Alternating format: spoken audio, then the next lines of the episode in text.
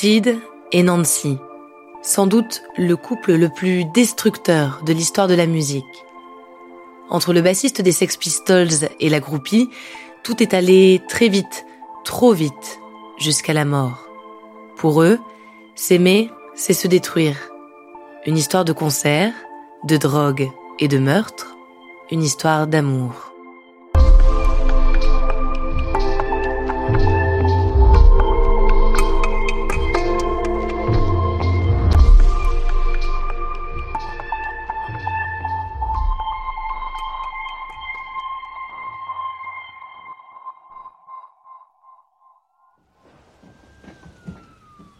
1978, New York.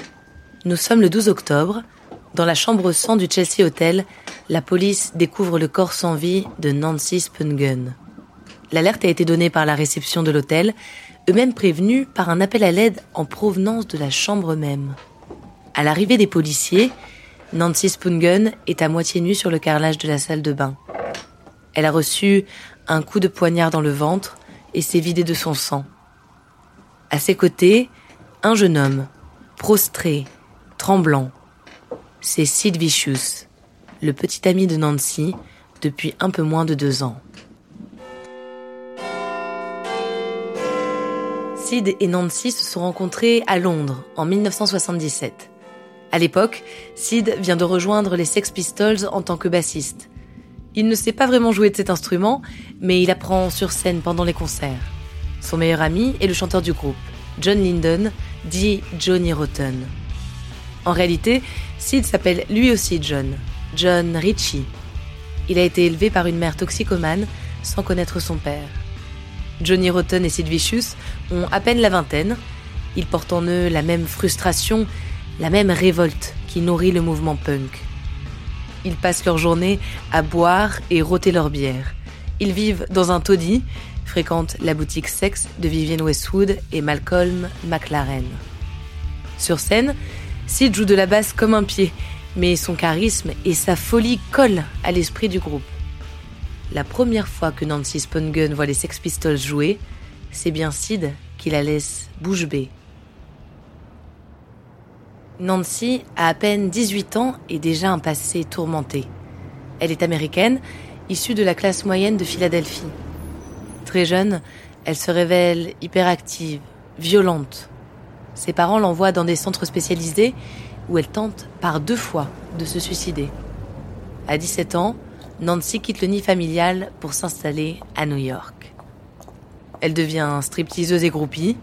Elle se prostitue parfois. Nancy suit les groupes de rock qui ont le vent en poupe. Très rapidement, elle goûte à l'héroïne. Elle part à Londres pour suivre un groupe de punk rock, les Heartbreakers. Mais sur place, son nouvel objectif est d'approcher des Sex Pistols. Nancy n'est pas le genre de groupie à minauder et rester silencieuse. Ses yeux sont cerclés de noir, ses cheveux décolorés et mal peignés. Elle est rondelette, elle parle fort et ne cache pas son amour de la drogue. Nancy scande Oui, je suis une pute, et je m'en fiche. Son exubérance rencontre facilement celle de Sid. Lui est plutôt maigrelet, il a la peau translucide et les cheveux noirs de jet en pétard. Il porte des t-shirts trop courts, déchirés et un blouson en cuir. Quand il commence à se fréquenter, Nancy lui attache autour du cou une chaîne épaisse sur laquelle balance un lourd cadenas. Entre Nancy et Sid, c'est très vite à la vie, à la mort. Ils passent tout leur temps ensemble. Elle lui fait goûter l'héroïne. Quand ils se défoncent, ils passent des jours entiers au lit. Pendant les concerts, Sid tient parfois à peine debout. Dès le début, les autres membres des Sex Pistols détestent Nancy, et particulièrement Johnny Rotten. Ils réussissent à l'écarter de leur tournée aux États-Unis, qui finira par être un fiasco. Le punk n'est pas fait pour les grandes salles et pour la popularité. Les Sex Pistols se séparent et Sid court retrouver Nancy, désormais son unique raison de vivre.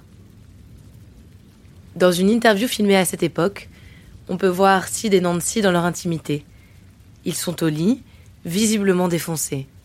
Sid porte un t-shirt avec une croix gammée. Il s'endort, parle de manière inintelligible. Nancy lui demande de faire un effort, de se réveiller. Yes, I'm the only the only two people that I can think of I would like to play with um, who I would be with. And I shouldn't do Sid, he's that. not interviewing me. Please try and wake up. Do you want me to make you a cup of coffee? It's my scotch. Just wake up. Yeah, will you? okay, I'll wake up. Right, now what's the next question? You ain't gonna drop dead. Take it from me. Ils passent dix mois ensemble. Ils visitent Paris, puis regagnent les États-Unis. Sid tente une carrière solo sans grand engagement et sans grand succès. L'héroïne est de tous les voyages. Jusqu'à ce matin du 12 octobre 1978. Le couple, en manque de drogue, se serait disputé jusqu'à ce que Sid plonge un couteau rouillé dans le ventre de Nancy. Une autre version serait que le meurtrier soit en fait le dealer. Il aurait tué Nancy pendant que Sid planait pour voler leur argent. La police embarque Sid, toujours aussi sonné. Il sort dix jours plus tard, libéré sous caution par son ancien manager. Immédiatement, il tente de s'ouvrir les veines. Après une hospitalisation et un nouveau séjour en prison, Sid Vicious meurt d'une overdose dans sa chambre d'hôtel. Une fin pour le moins inévitable, tant Sid souhaitait depuis le début rejoindre Nancy dans son malheur. Après la mort de son ami, Johnny Rotten a déclaré J'étais absolument convaincu que cette fille était dans une lente mission suicide. Seulement, elle ne voulait pas mourir seule, elle voulait emmener Sid avec elle. Sid et Nancy avaient tous les deux leurs raisons de vouloir mourir. Leur malheur les a liés avec une intensité rare. Leur amour a accéléré le cours de leur destin tragique.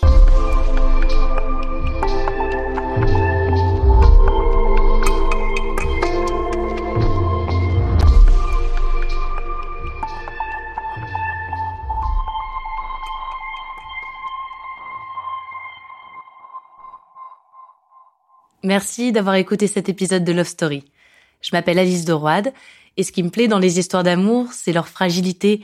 Elles reposent souvent sur des détails, des hasards et parfois des malentendus, et pourtant, elles bousculent les existences comme rien d'autre.